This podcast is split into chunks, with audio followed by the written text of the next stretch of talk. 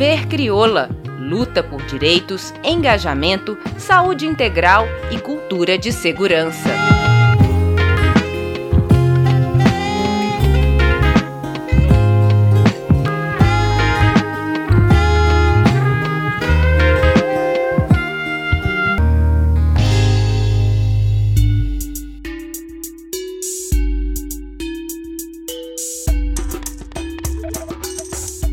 Mulheres negras apoiando umas às outras no enfrentamento ao racismo, às violências de Estado e promovendo visibilidade de pautas fundamentais que impactam no avanço de toda a sociedade. Se pudéssemos escolher um verbo para Clátia Vieira, nossa convidada neste episódio de Bem Viver Crioula, seria fortalecer. Ela faz parte da coordenação executiva do Fórum Nacional de Mulheres Negras e está à frente da coordenação ampliada do Fórum Estadual de Mulheres Negras do Estado do Rio de Janeiro. Desde o início da pandemia, Clátia e as companheiras desses fóruns seguem em articulação em modo online, discutindo e colocando em prática ações antirracistas. Aqui, ela nos conta como a consciência sobre desigualdades mudou o rumo da história dela e de sua família eu sou uma mulher que cresci, se é que a gente pode falar isso, como classe média, falsa, falsa classe média, porque é, a minha mãe era uma mulher que sempre morou na favela. Quando casou com meu pai, ela foi morar na Zona Norte, mas 50, a gente está falando de 50 anos atrás. Então, é, morar na Zona Norte era, como hoje também é, né? É classe média mas eu chamo de falsa classe média, porque é, a gente não era de lá. Minha mãe sempre foi uma mulher que morava em favelas, e ela, ela não foi para lá. Na verdade, ela foi levada para a Zona Norte quando ela casou com meu pai. E o meu pai, ele, é, nesses tempos, hoje eu acho que ainda existe um pouco, é, empresas que o funcionário tem a residência. Então, é, meu pai trabalhava numa transportadora e tinha residência. Né? Tem muito isso com questão de porteiros, agora até que está caseiro também, né? Você, às vezes você mora num super sítio, numa super mansão, mas você é caseiro. Então é uma, é uma falsa ideia de que aquilo tem a ver com você. E com a gente, e, e, e hoje eu vejo isso, que foi é, dessa forma, até porque quando meu pai, meu pai sofreu um acidente fatal, né?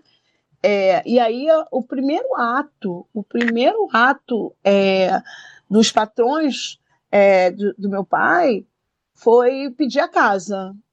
E assim, a minha mãe semi-analfabeta, não trabalhava, saiu da comunidade para ser do lar, só criava filho, cuidava da casa.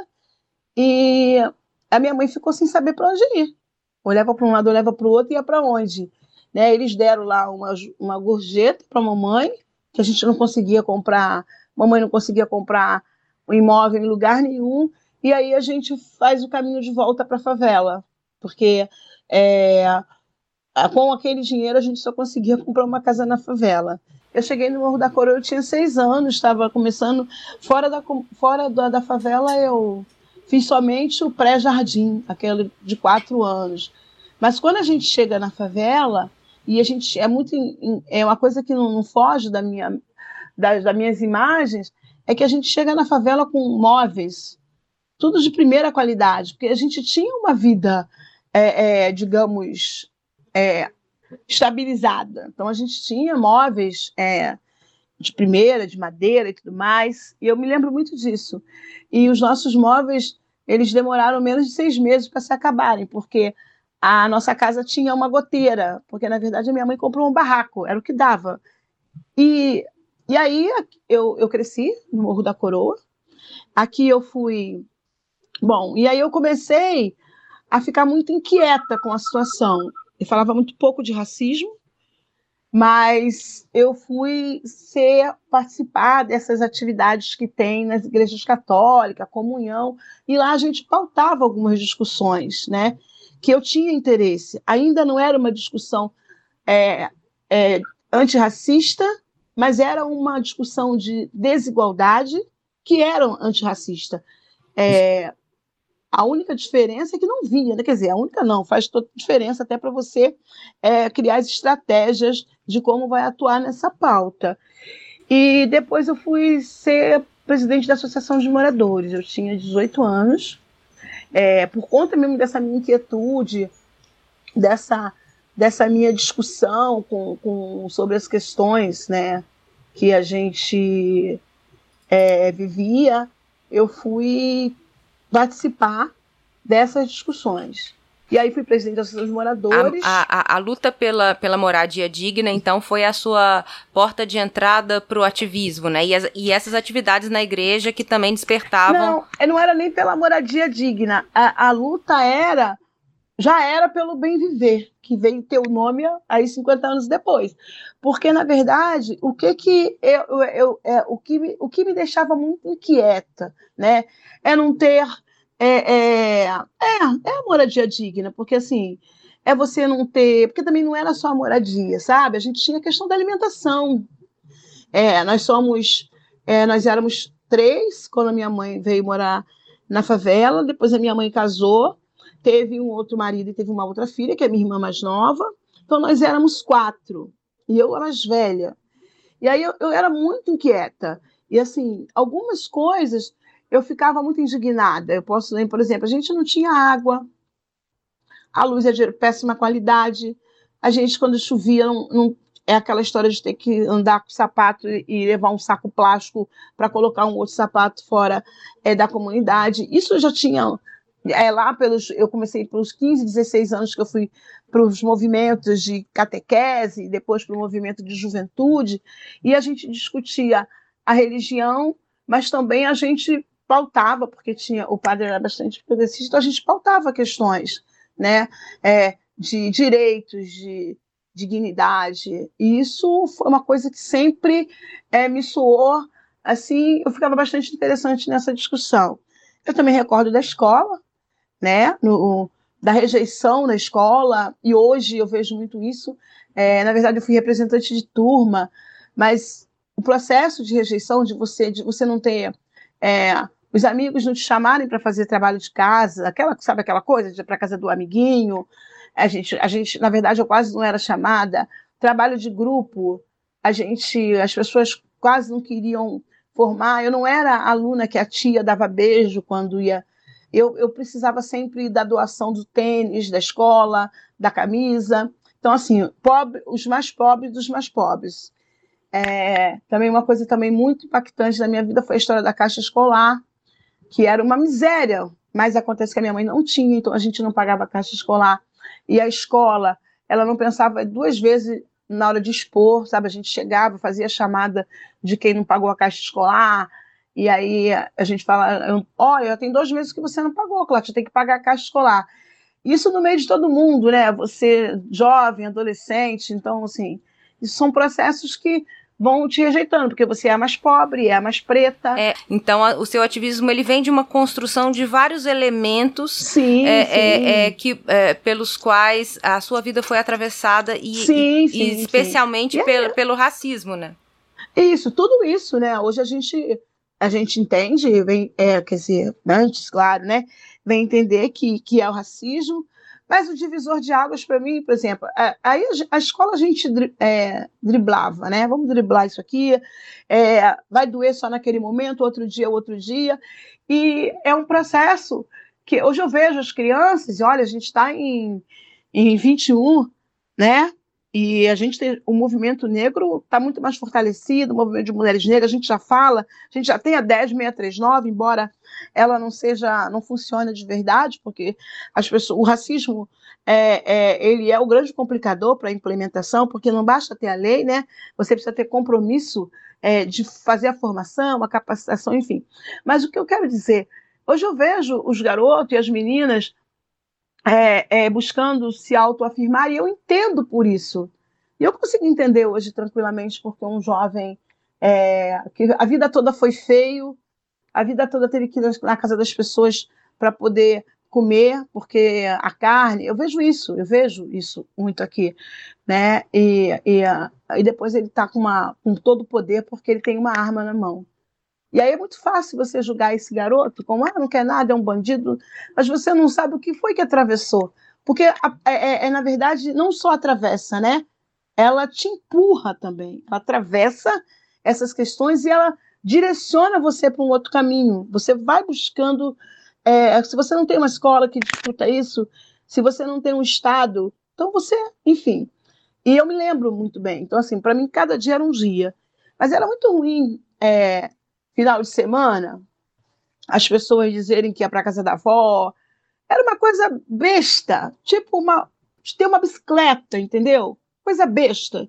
Ter uma bicicleta que não era besta, porque a gente é muito pobre, mas ainda a gente tem uma, uma pretaiada, um posicionamento de miserabilidade muito forte. Só o Estado brasileiro que insiste em não ver e ficou fazendo firula com aqueles miseráveis 600 reais ou 1.200 reais, como se para nós, é, pobres e pretos, fosse é, coisa demais até 600 reais. É, quando que de quando fato você se aproxima da, dos movimentos de mulheres negras para pautas Isso. muito ma que mais dizem respeito a esse ativismo e essa luta? Em 88 eu fui à grande marcha do movimento negro. Aquela marcha que vira e mexe, a mídia está mostrando, aonde o exército brasileiro baixa a porrada no movimento, porque tem uma história, alguém inventa no meio da marcha, é Candelária para a Central do Brasil, alguém inventa no meio da marcha uma história de que o movimento negro, que é, é, uma, é uma marcha muito simbólica, muito significante, é, é muito referência. E eu estava naquele dia. Mas eu não fui lá para aquela marcha, eu não estava naquela organização. Eu passei por ali e aí eu vi aquele movimento e é assim, impressionante como eu me identifiquei. Eu falei, nossa, esse povo fala o que eu quero ouvir, esse povo fala o que me interessa e eu acompanhei, eu falo para as meninas, hoje eu acompanho, eu vejo as fotos, eu falo, estava lá, totalmente no anonimato, porque eu era mais uma pessoa ali, né? E aquilo ali já me impactou muito. Isso nos anos 90, isso mesmo, nos anos 90, eu me aproximo do, do, do Fórum Estadual de Mulheres Negras.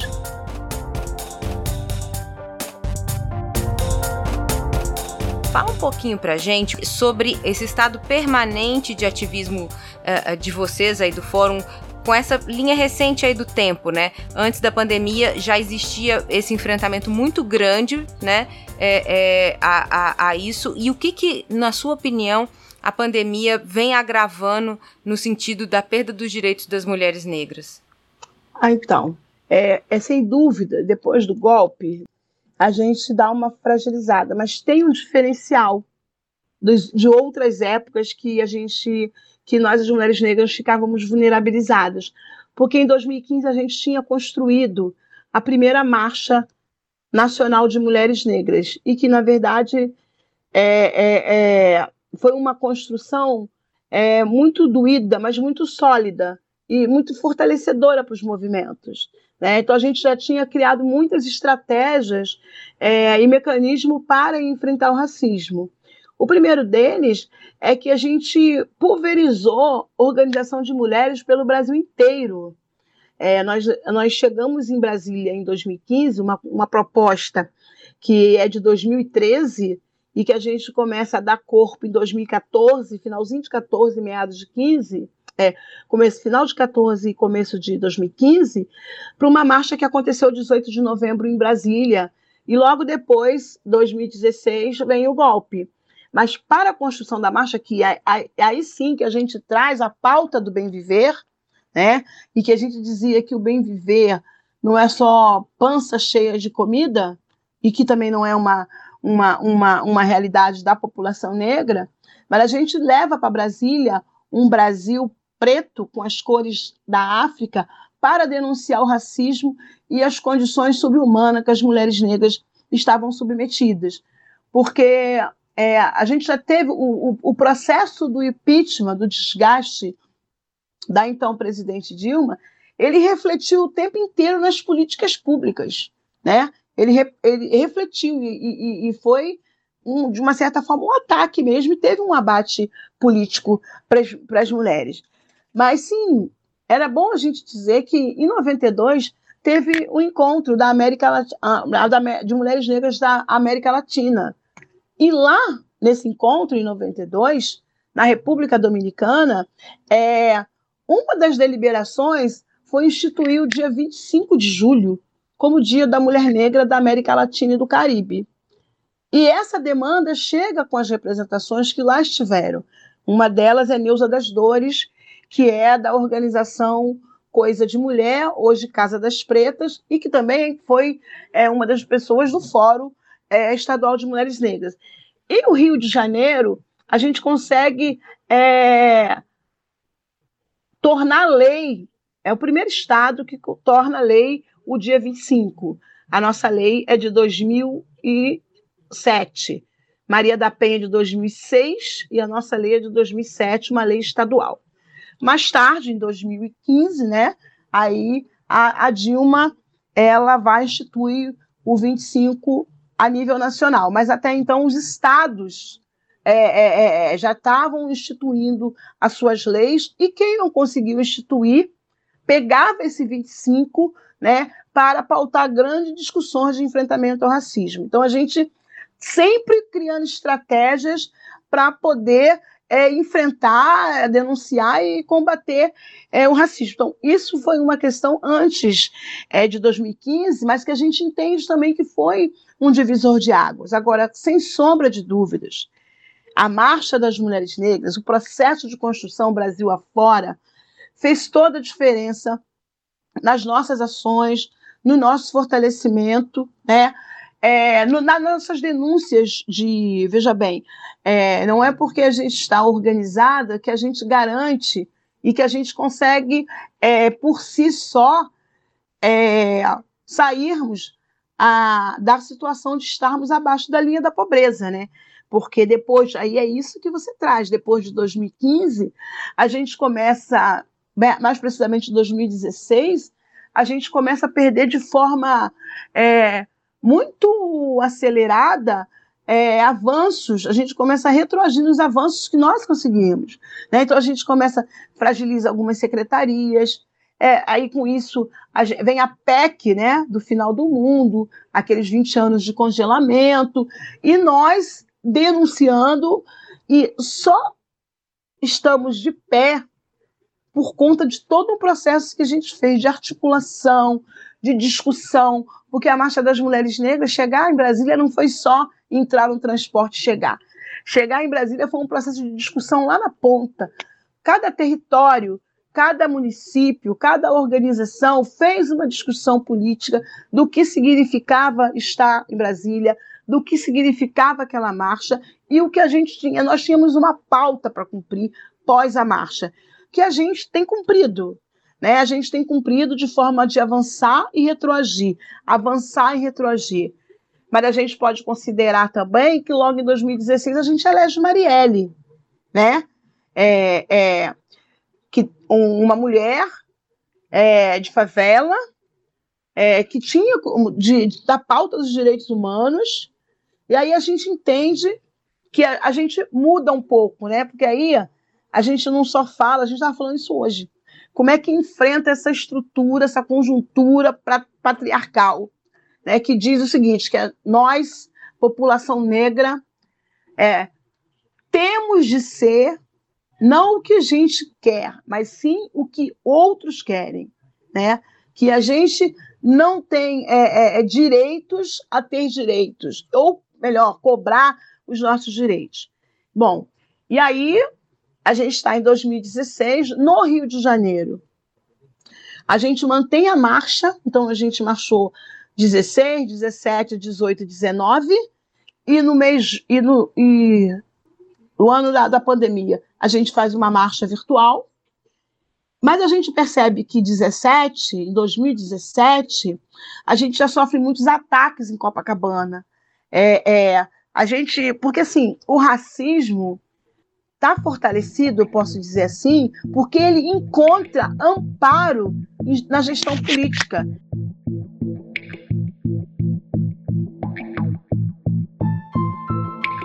Isso que você está dizendo é muito importante porque, ah, mas o racismo aumentou no Brasil, ou o, o, racismo saiu do armário, né? É, é, na verdade, nunca deixou de existir. Mas Sim. esse discurso conservador, esse discurso, ele começa a ser aplaudido por uma camada que já era conservadora e que se sente é, empoderada por essas palavras, né? É, então dá essa sensação de que o racismo ele nunca esteve tão cruel, tão desumanizante, tão.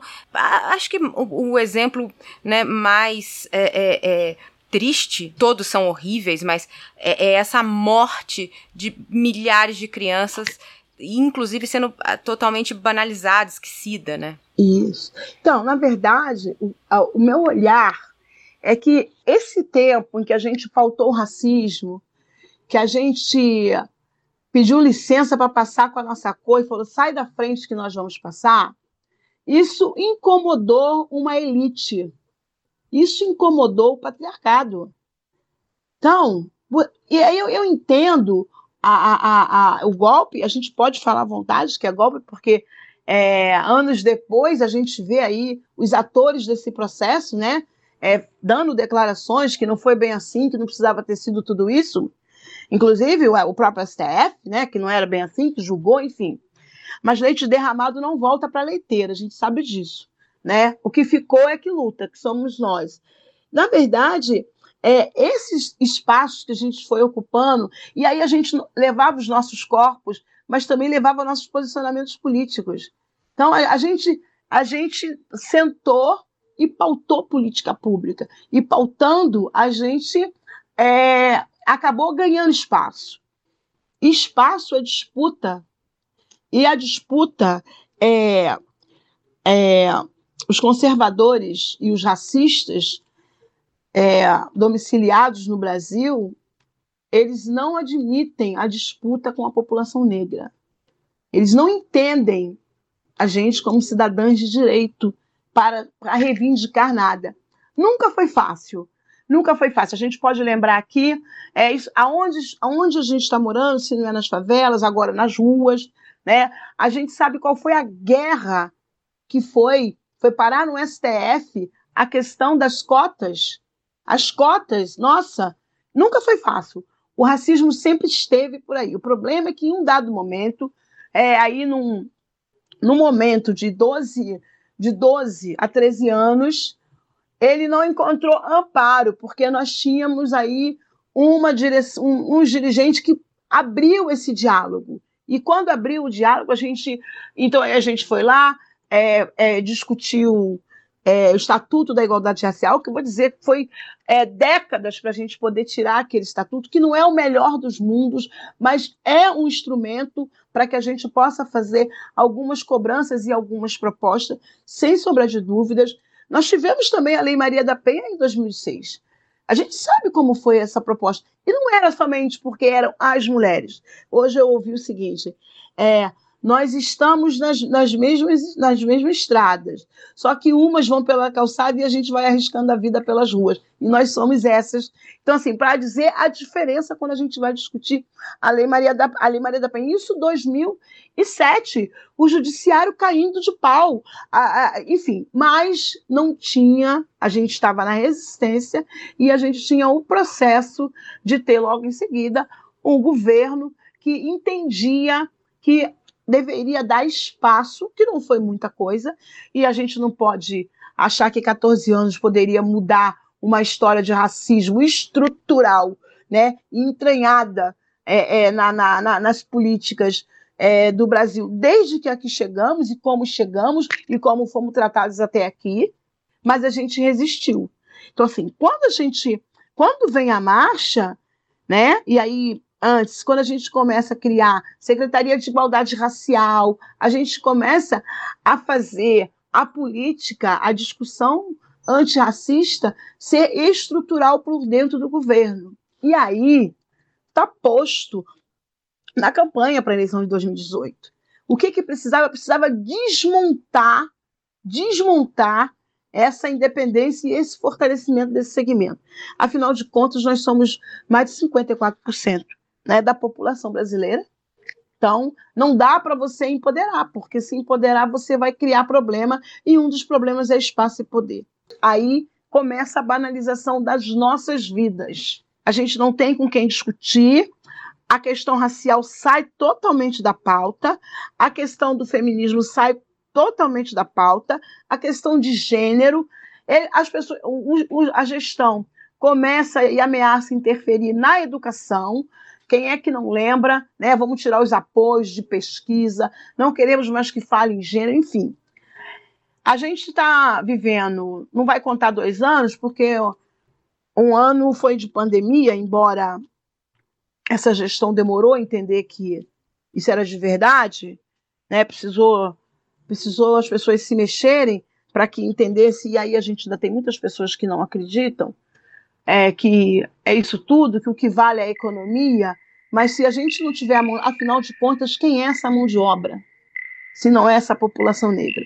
E se essa população negra não for protegida por vacina, não for protegida com a saúde, com o SUS de qualidade, não teremos mão de obra. Como que essa atuação política, também com o acolhimento entre vocês, entre as mulheres negras, há o afeto, o respeito aí pela ancestralidade. Quer dizer, esse engajamento em prol do bem viver é algo muito maior, né? Assim, é, é até é, porque a gente uh, fala né, muito do, de tudo que se perde, mas assim, é, eu queria também é, de você entender a força dessa construção em rede, a força dessa luta das mulheres negras pelo bem viver. De onde ela vem? Então, Primeiro, a garantia da nossa vida, né? É, quando a gente se viu é, perdendo tudo que a gente conquistou, o pouco que a gente conquistou, mas que faz, fez diferença. É, quando a gente viu que as portas começaram a se trancar, que o racismo tomava um corpo assim monstruoso, a gente não tinha outro caminho que não foi parar, refletir e estarmos em rede. É isso que nos. E a gente entendeu que embora é, as nossas vidas não importem para o Estado brasileiro nesse momento, nós sabemos que as nossas vidas importam. Então a gente foi buscar apoio, a gente foi buscar apoio internacional, a gente e aí é isso que você falou, é uma cuidando da outra, porque o bem viver ele tem dentro do bem viver tem o compromisso que uma sobe e puxa a outra. Então a gente precisava, porque isso é muito coisa de terreiro, sabe? Isso é muito coisa de quilombo. É, todo mundo é irmão, todo mundo é irmã. Isso é muito isso. Então, é essa coisa de estar junto, porque a gente sabe que a gente só sobrevive, só sobreviverá por hora se nós estivermos juntas. E isso, isso foi muito importante. E tem sido, é, tem sido muito importante. Então, assim, buscar a ancestralidade, é, é, Conceição Evaristo falou, precisamos nos aquilombar. Isso é muito forte. Porque, na verdade, é a gente parar e refazer os caminhos, né? E é sem sombra de dúvida, a nossa ancestralidade é fundamental. Tem, sempre foi. Eu digo que desde África para cá, não fosse a nossa ancestralidade que nos diz a direção, né? Que, que, que nos dá força, porque por, muito, por muitas vezes a gente quer ficar no meio do caminho, porque é muito cansativo, é muito cruel, é muito perverso. Né? É, essa história, eu sempre digo, nós não somos guerreiras, nós somos humanas. nós somos mulheres humanas. E a gente precisa ser tratada dessa forma, embora a gestão atual não, não, não os trate dessa forma. É, a gente foi ao STF pedir que a gente que não tivesse incursões policiais, porque a gente não ia, a gente não ia aguentar duas pancadas, porque era, era se proteger do vírus e se proteger da polícia. E no meio de tudo isso, a gente precisava garantir alimentação e acolher umas às outras, porque todas nós ficamos fragilizadas. Porque é bom a gente aqui trazer que a pandemia, que o vírus estava aí para todos e todas, mas só que não. Só que não. Sabe? Por todas as vezes que a TV quis exibir aí, era bem assim. Ela exibia as pessoas que descobriram a sua casa, que, é, que começaram a se ligar, é, ficar mais, entender como é que era a casa, aí você via o padrão de casa, de conforto, e do outro lado, a mídia exibia filas enormes de pessoas aguardando uma cesta básica. Né? Então, assim, o diferencial de como a, a pandemia chega na, nas favelas, na periferia, logo na população negra, né? e como ela chega nessa, nessa, né, nessa população é, é, totalmente abastecida economicamente, que pôde ir para casa de campo, que pôde ficar em sítio isolado porque tinha dispensa cheia, né? Ao contrário do outro lado, a gente tinha as pessoas é, implorando é, dias que não tinha um arroz para colocar para as crianças comer. E aí a gente também diz que nesse mesmo momento a gente estava com os alimentos batendo lá em cima e destaque para o arroz, né? Que é assim uma coisa, uma coisa de, de maluco. Então, assim, é, toda vez que tem uma, uma crise, um desgoverno, a fatura vem muito alta para essa população negra. Mas a gente precisa reafirmar: é, não tem volta, não tem, não tem recuo. E aí a gente diz, né? 2016 a gente elegeu Marielle e outras mulheres negras aí Brasil afora, pouquíssimas, acho que não chegou nem a 4%, acho que nem chegou a 2%. E agora, aí 2018, aí a gente coloca no estado do Rio de Janeiro, bem especial no estado do Rio de Janeiro, a gente coloca aí três pretas para dentro, e, é na, na estrada da Marielle sim, mas é desse jeito, a gente, se uma sobe e puxa a outra, a Marielle também puxou. Então, é desse jeito. É, e outras no Brasil, e quem não for, não, a gente não apoiou para o legislativo, não chegou, não entrou no legislativo, a gente teve algumas mulheres negras é, no executivo fazendo a diferença, né? E essa, essa, essa, essa, esse direcionamento de tantas mulheres indo para a academia, porque a academia ela pode refletir, né? Porque você leva a sua demanda, a sua inquietação e você devolve para a população, para a sociedade brasileira, caminhos para poder é, enfrentar e dar conta é, dessas questões. Quando a pandemia é, deixou essa falsa impressão de que estava tudo resolvido, o governo brasileiro, que nunca acreditou na pandemia, que podia, que as pessoas idosas poderiam ter morrido, que não ia dar dinheiro para quem não trabalhava e tudo mais que a gente ouviu partindo da gestão nacional e repercutindo e reverberando em algumas é, em alguns territórios, é, diminuindo só um pouco por conta do processo eleitoral para as casas, para as câmaras de vereadores, e as pessoas ficam naquela, não, eu não vou desagradar porque eu preciso me eleger, mas dava para ver a falta de compromisso, né? Então nós tivemos é, muitas perdas, mas também tivemos muitos ganhos, porque a gente pôde refletir também e a gente está aí o tempo inteiro discutindo um projeto é, de sobreviver e, na pauta, o bem viver. O Rio de Janeiro, em especial, a gente tem aí o diálogo, né, esse mecanismo que instituído pelo Fórum de Mulheres Negras do Estado, que é o diálogo das mulheres negras com a LERJ, que são plenárias que a gente realiza nas, na Casa Legislativa, dialogando com o parlamento, isso é extremamente importante. A nível nacional, a gente vê o fortalecimento das organizações de mulheres negras, mais ainda, mas também surge aí um agrupamento que é a Coalizão por Direitos, aonde todas nós estamos lá discutindo, aonde através da coalizão foi possível chegar ao STF, com o apoio, claro, de parlamentares é, comprometidos. Mas é isso. A gente não descansa porque o racismo não dá trégua. O racismo faz mal para a sociedade. O racismo faz mal para quem pratica e para quem sofre. Não tenha dúvida. Bem Viver Crioula é uma série realizada por Crioula, vinculada ao projeto Redes e produzida para você mulher negra, cis ou trans, que luta diariamente pelos seus direitos e quer refletir sobre práticas de cuidado e de segurança.